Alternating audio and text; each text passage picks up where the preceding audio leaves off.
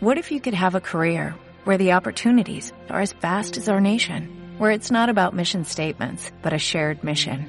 At U.S. Customs and Border Protection, we go beyond to protect more than borders, from ship to shore, air to ground, cities to local communities. CBP agents and officers are keeping people safe. Join U.S. Customs and Border Protection and go beyond for something far greater than yourself. Learn more at cbp.gov/careers.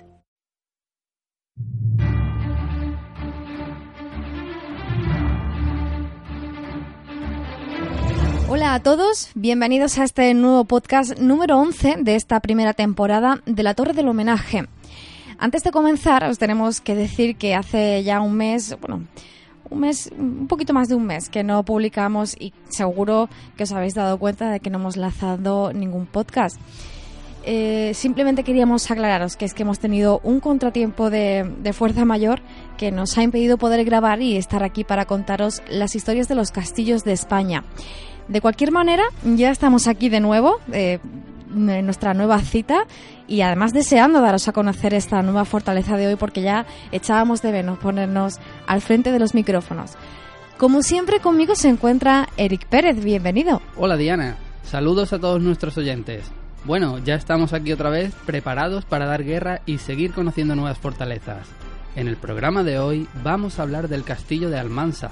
Muchos opinan que es el más hermoso de España y el más representativo de la comunidad castellano-aragonesa. Pues sus misterios y leyendas nos las dará a conocer como siempre en su sección nuestro querido amigo Luis Mariano Fernández. ¿Qué tal Diana? ¿Qué tal Eric? Hola amigos de la Torre del Homenaje. Pues un placer estar en un nuevo podcast, ya lo echaba de menos, ¿eh? Estar aquí para contaros nuevamente historias, mitos, leyendas, misterios, enigmas y también esas eh, increíbles y fascinantes historias de, de fantasmas que habitan estos castillos que tenemos repartidos por toda España. Eh, fantasmas, espíritus que, aunque parten hacia el más allá, siguen gustando de las viviendas aristocráticas del más acá. Algo que contigo descubrimos en cada podcast, sin duda.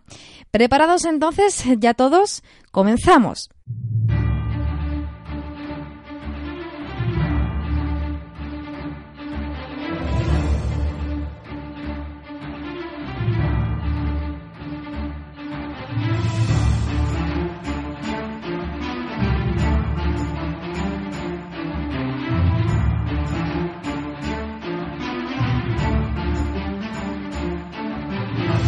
La Torre del Homenaje.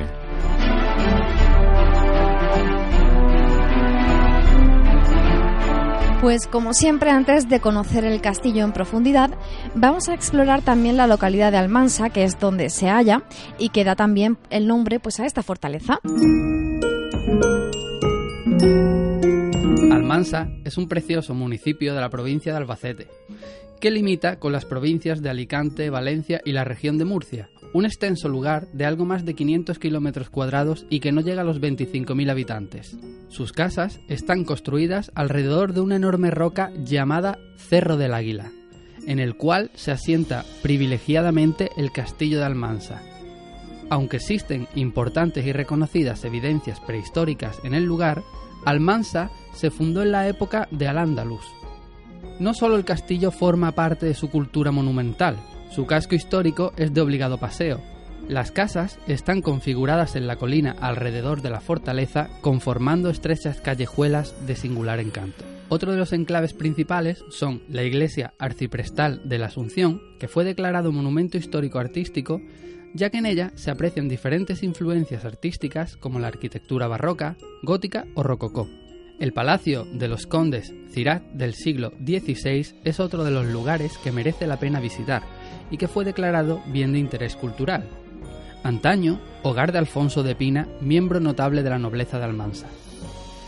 Estos serían los lugares más destacables, sin embargo, Almansa tiene más lugares para descubrir, como es el convento de las Agustinas, el convento de los franciscanos o el santuario de Belén, donde se alberga la imagen de la patrona. Un lugar rico también en arte porque su templo es barroco y dentro tiene un retablo también barroco que es impresionante. Bueno, de Almansa han salido también personajes ilustres como Santiago Bernabéu, quien fuera presidente del equipo de fútbol Real Madrid, o Alicia Jiménez Barlet, escritora y que fue Premio Planeta en el año 2015. Y otra persona también que quizás no le suene a mucha gente es Aniceto Coloma, dueño de la empresa Calzados Coloma, que este hombre fue pionero en implantar la automatización del sector del calzado.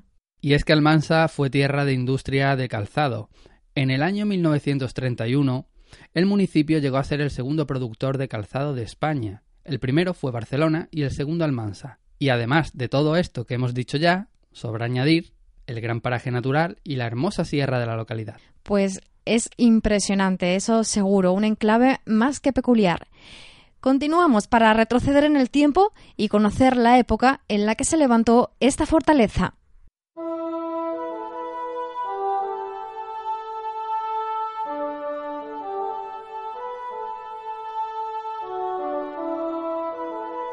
El castillo de Almansa se remonta a la época del Imperio Almohade.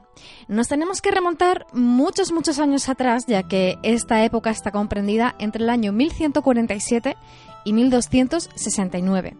Más de 100 años fueron los que la dinastía bereber estuvo con el poder, tanto en el norte de África como en la península ibérica. Sin embargo, poca documentación hay sobre el castillo de Almansa durante ese periodo. Después de eso, a finales del siglo XIII y principios del XIV, durante las primeras décadas del dominio cristiano, es cuando realmente hay constancia de la reconstrucción del castillo gracias a los restos de murallas construidas en tapial. Comentamos este tipo de construcción en nuestro primer podcast, que si os acordáis fue sobre el castillo de Burgalimar, en Baños de la Encina. Es una construcción que se hace con tierra amasada y que queda muy compactada mediante un encofrado que hacían y fue un tipo de construcción muy utilizado por los almohades. En ese tiempo, los cristianos comenzaron a conquistar de nuevo el territorio hispano, aprovechando las desavenencias que se traían los reyes moros de Murcia con sus vecinos de otros territorios, porque por aquel entonces la fortaleza de Almansa, fíjate, era territorio del reino de Murcia y no de Albacete. Una vez conquistado el territorio por los cristianos, tocaba entonces pues disputarse los reinos entre los propios reyes que había en España en ese entonces. La discordia estaba servida entre Fernando III el Santo y Alfonso X el Sabio. Cuando España estuvo inmersa en la división de territorios para delimitar el reino de Castilla y el reino de Aragón, la fortaleza del Mansa fue uno de los enclaves para marcar los límites de la corona de Castilla. Con el tiempo, la localidad de Almansa llegó a formar parte del señorío de Villena, como veis, es muchísima la historia la que tiene este castillo que ahora pasamos a conocer.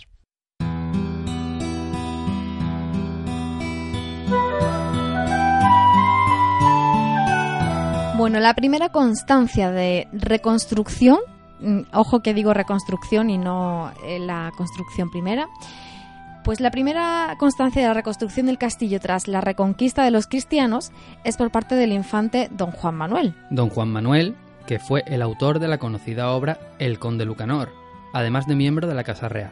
Pues este hombre reconstruyó algunos de los elementos del castillo, además de las murallas. Sin embargo, fue el marqués de Villena, nuestro ya conocido Juan Pacheco, el que construyó la gran parte de la fortaleza tal y como la conocemos hoy. Levantó la torre del homenaje, construyó torres circulares, también hizo la barbacana y también las troneras, ya que por aquel entonces ya existía la pólvora y tuvo que modernizar la fortaleza para que estuviera acorde pues a las técnicas defensivas ¿no? que se usaban en el siglo XV. Pues venga, vamos a describir ya la forma de este castillo de Almansa. Para empezar, vamos a decir que es algo irregular, porque como ya dijimos antes, el castillo se encuentra en lo alto de un cerro y está adaptado perfectamente a la propia forma de la colina.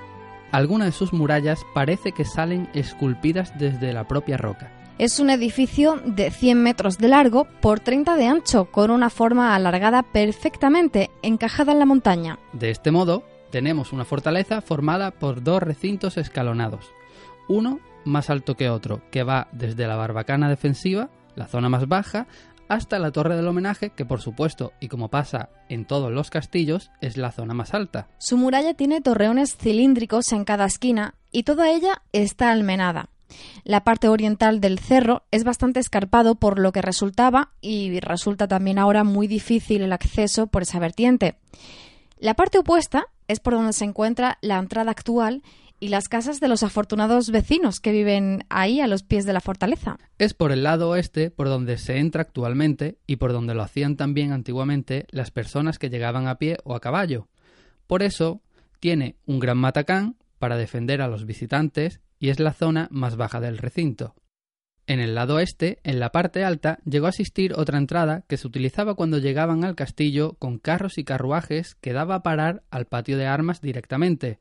Pero esa entrada ya no está, es que no existe. Bueno, pues entonces entramos por la única puerta que hay, que hay hoy en día, que está precisamente ubicada en la oficina de turismo del municipio. Entonces tendremos que andar un poquito por un sendero que conduce a la llamada puerta de poniente del propio castillo y al llegar allí estaremos en la propia puerta de la fortaleza, defendida por un matacán, como tú has dicho antes, Eric, que está en forma de recodo, y desde aquí pues iremos a parar directamente a lo que hoy en día le llaman el patio de armas. Y decimos que le llaman ahora el patio de armas porque realmente ese era el lugar donde antes había almacenes y donde estaban los artesanos del castillo, y no era el patio de armas. Hoy en día no queda nada de esas habitaciones y lo han llamado pues, como ya hemos dicho, patio de armas. Para poner a los visitantes de hoy en día en ambiente, han colocado allí diferentes réplicas de máquinas de tortura para que nos hagamos una idea pues de lo que hacían con los condenados por aquella época. Antes hemos dicho que el castillo tiene dos niveles, aunque para que nos entendamos y para ser lo más fieles posibles en la descripción, en este patio de armas que estamos hablando es el primer nivel de la fortaleza. Y allí, a su vez, hay dos niveles también. Uno que sería el propio patio en el que estamos y otro donde estaría el recorrido de la muralla exterior defensiva y la zona palaciega. Es decir, para que no nos hagamos un lío, estando en lo que se llama el patio de armas, podemos acceder por unas escaleritas a una, a una de las murallas y poder así recorrerlas y admirar las vistas desde esa altura. Y una vez lo hayamos hecho, volvemos a bajar por el mismo sitio y podemos acceder por otra pequeñita subida a lo que sería la zona palaciega. En ese lugar estaba la zona residencial de los nobles, de la que solo quedan restos de los arcos de algunas bóvedas, que pertenecieron a lo que fue una fortaleza de estilo árabe. También podemos ver el lugar donde estaba la entrada de los carruajes, las murallas defensivas y las troneras. Y entonces volvemos de nuevo al patio de armas y ya sí que accedemos a lo que se llama el segundo nivel propiamente dicho de la fortaleza. Pensad que está construido como si dijéramos en bancales, a diferentes niveles porque se ajusta perfectamente a los desniveles del cerro en el que está ubicado. Aunque realmente son dos los niveles diferenciados. Así, por una empinada y fatigosa escalera de esas que tanto nos gustan y que te dejan un poquito sin aire, que está ubicada en la parte izquierda del patio, llegamos al segundo nivel de la fortaleza donde encontramos justo en el centro la torre del homenaje. Aunque esta no es la única escalera del castillo que te quita el aire, luego hablaremos de otra más. Pues una vez subamos y volvamos a recobrar el aliento, llegamos a la zona más alta de la fortaleza donde se encuentra la torre del homenaje justo en el centro, como bien ha dicho Diana. Es de planta cuadrada, construida en mampostería y sillería en las esquinas. Antiguamente la torre estuvo dividida en cuatro plantas. Ese dato ya os da una pista de la altura que tiene la torre. En la planta baja no había nada, era simplemente el acceso a la torre, aunque sí tenía una trampilla en el suelo que iba a parar al sótano. Luego estaba la planta intermedia y por último en la zona más alta lo que sería la terraza. Pero de todo esto solo se conserva la planta baja y la terraza. Pero no por eso deja de ser interesante. De hecho, la torre del homenaje es quizás el punto más atrayente del castillo por varias razones. La primera es que en su planta baja aún se conservan los techos abovedados con crucería gótica y nervios de piedra, que cuando se llegan a juntar en el centro lo hacen en el escudo de armas de la familia de don Juan Pacheco, tallado en piedra.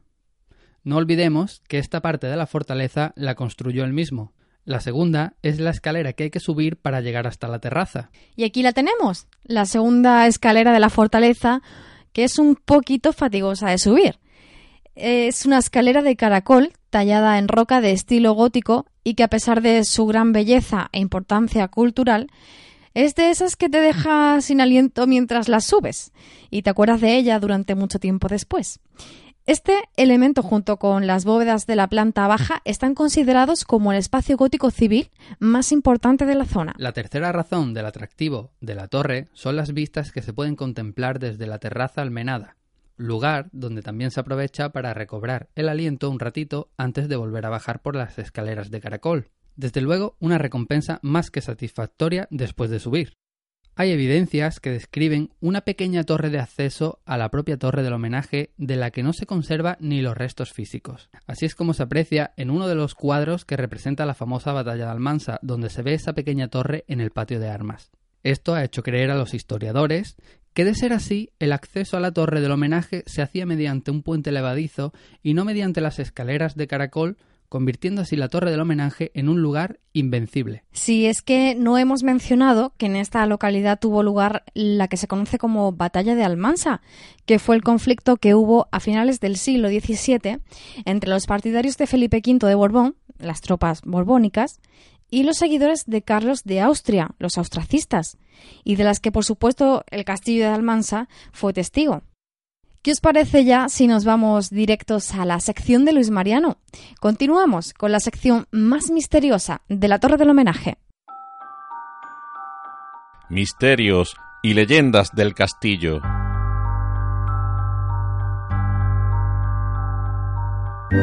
Bienvenido como siempre Luis, ya te echábamos de menos. ¿Qué tal Luis? ¿Cuánto tiempo sin escucharnos, verdad?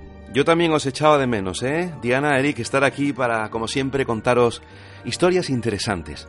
Cuando me trasladabais la idea de, que se iba a hacer un programa, un monográfico sobre el castillo de Almansa, enseguida recordé que en el verano del 2015 se publicó un artículo entrevista en la tribuna de Albacete donde se hablaba de un, uh, un artículo bastante amplio eh, en un monográfico de la revista internacional Más allá de la ciencia, en la que, eh, bueno, pues quien os habla ha um, publicado y escrito en varias ocasiones sobre la Orden del Y el Castillo de Montesa, en Valencia.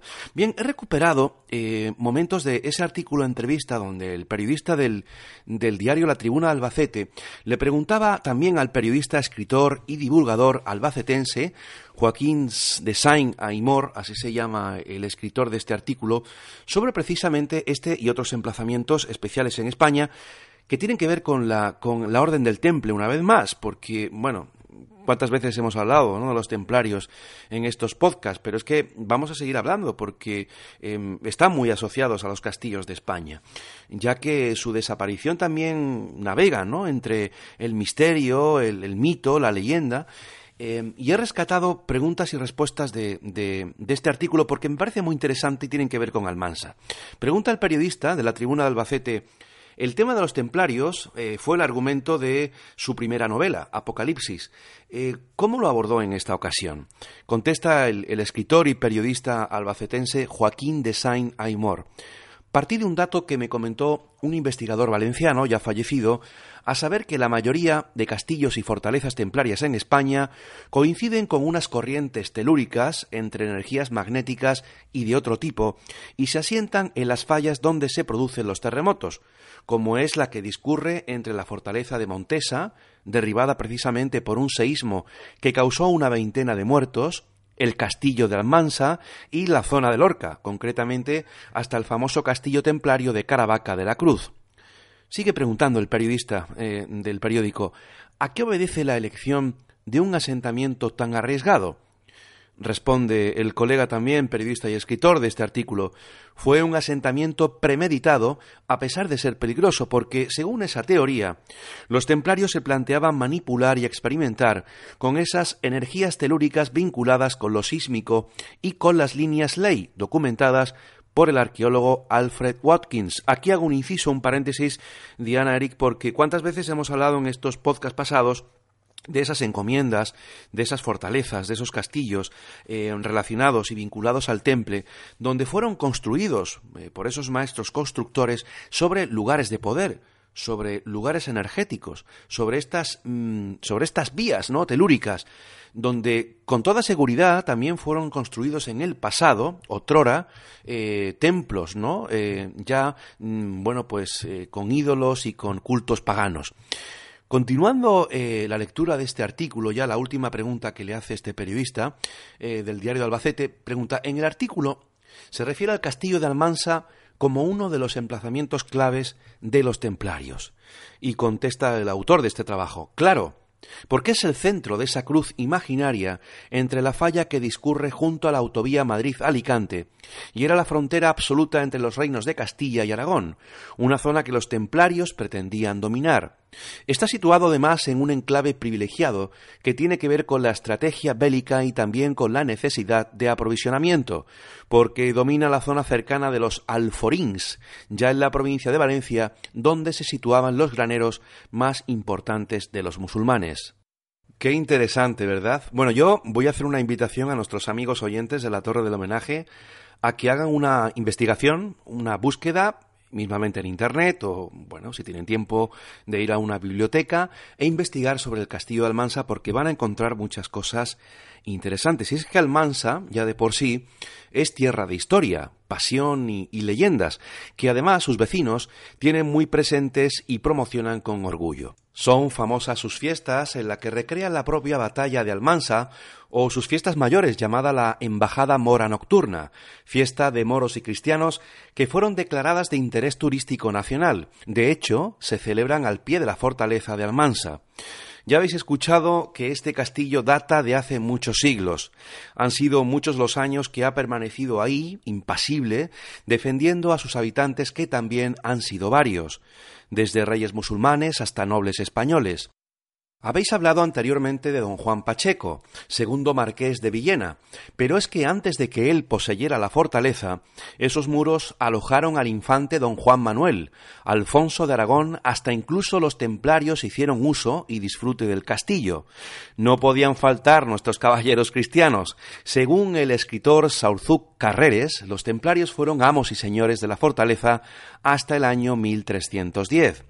En la localidad de Almansa están documentadas y recogidas claramente tres leyendas. La leyenda del Vitorero, la leyenda de la Bolica Negra y la historia del exorcismo de Almansa. Sin embargo, historias o leyendas que mencionen el castillo como uno de sus protagonistas no abundan. Tan solo he podido recopilar una crónica de la que existen varias versiones.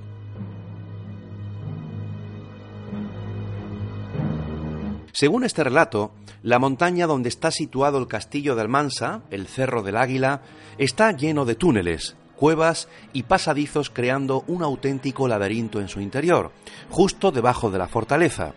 La creencia era que esos túneles partían del castillo e iban a parar a las casas señoriales del pueblo pero había uno en concreto que no conducía hasta las casas de los nobles, sino que se extendía tres kilómetros por debajo de tierra hasta llegar a la Sierra del Mugrón, lugar donde descansaba un enorme dragón que custodiaba un gran tesoro que un jefe de la tribu local escondió allí milenios antes de Cristo.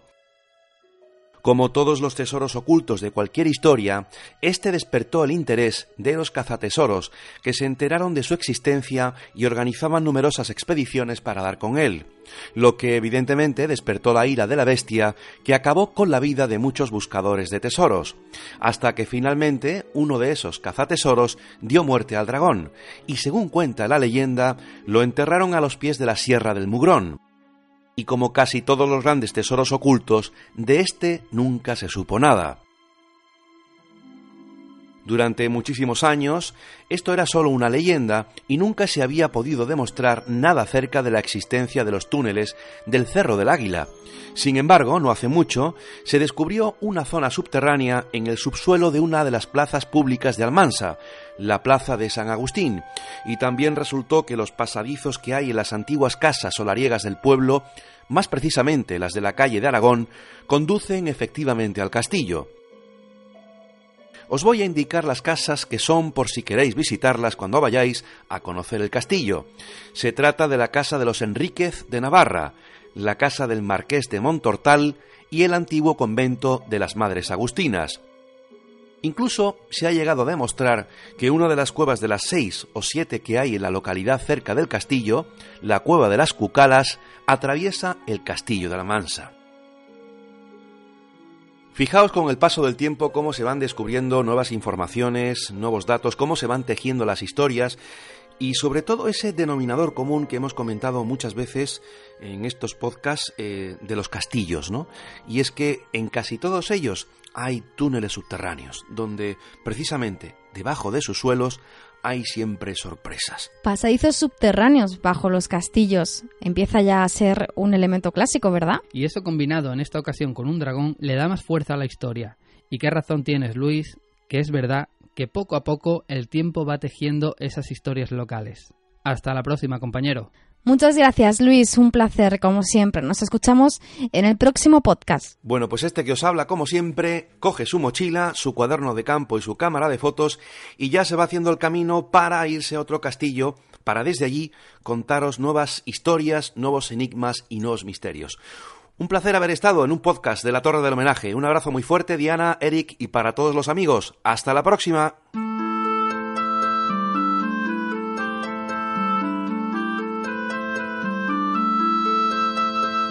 Llegamos así a nuestra última sección, donde hacemos un repaso rápido sobre curiosidades y estado actual de la fortaleza. Y eso me lleva, Eric, a una de mis partes favoritas.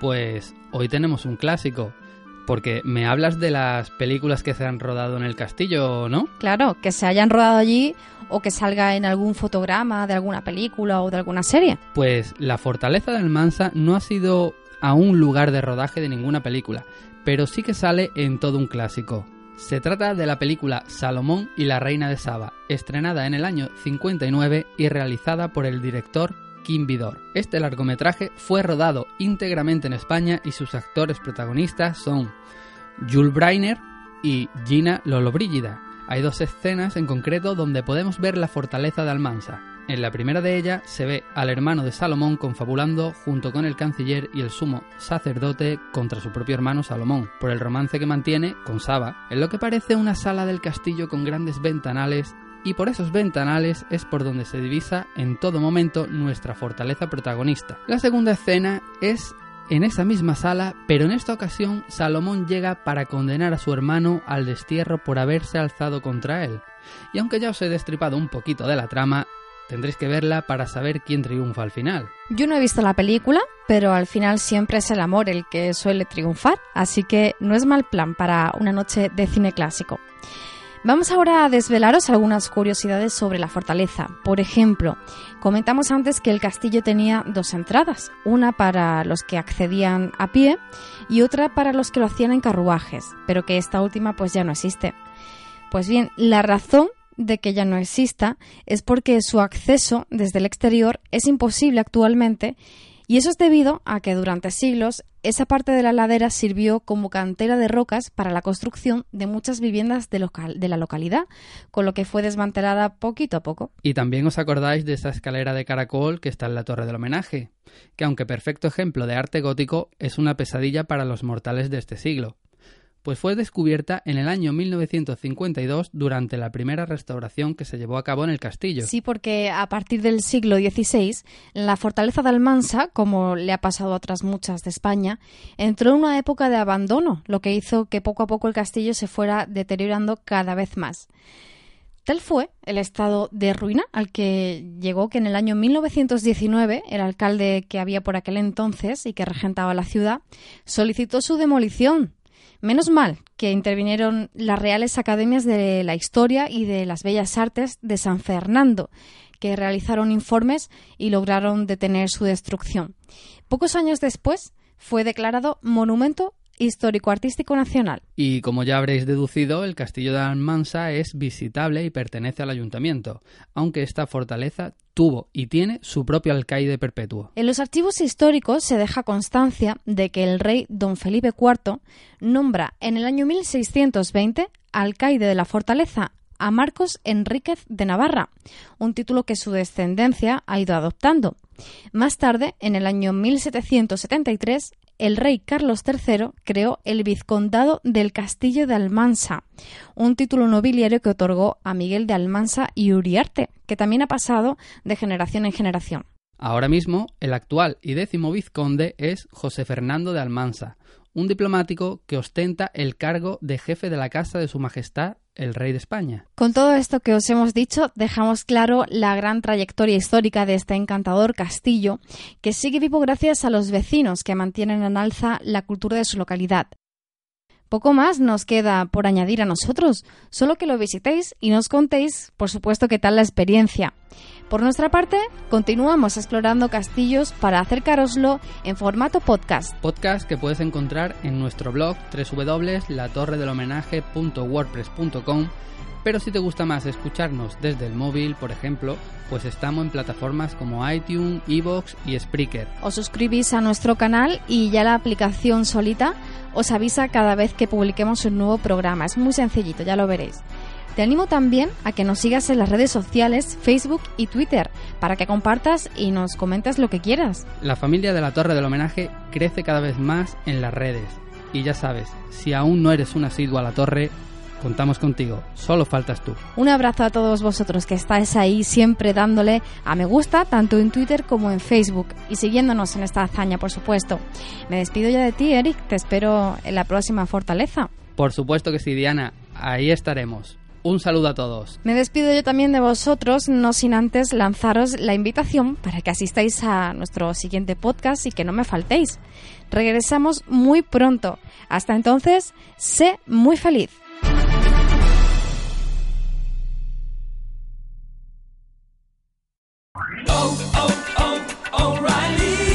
¿Necesitas ayuda? En O'Reilly Auto Parts te ayudamos. ¿Necesitas algún consejo? Te aconsejamos. Nuestros profesionales en autopartes están siempre disponibles para ayudarte a encontrar lo que necesites. Excelente servicio al cliente es solo una de las ventajas que ofrece O'Reilly Auto Parts. Los profesionales en autopartes. Oh, oh, oh, O'Reilly Auto Parts.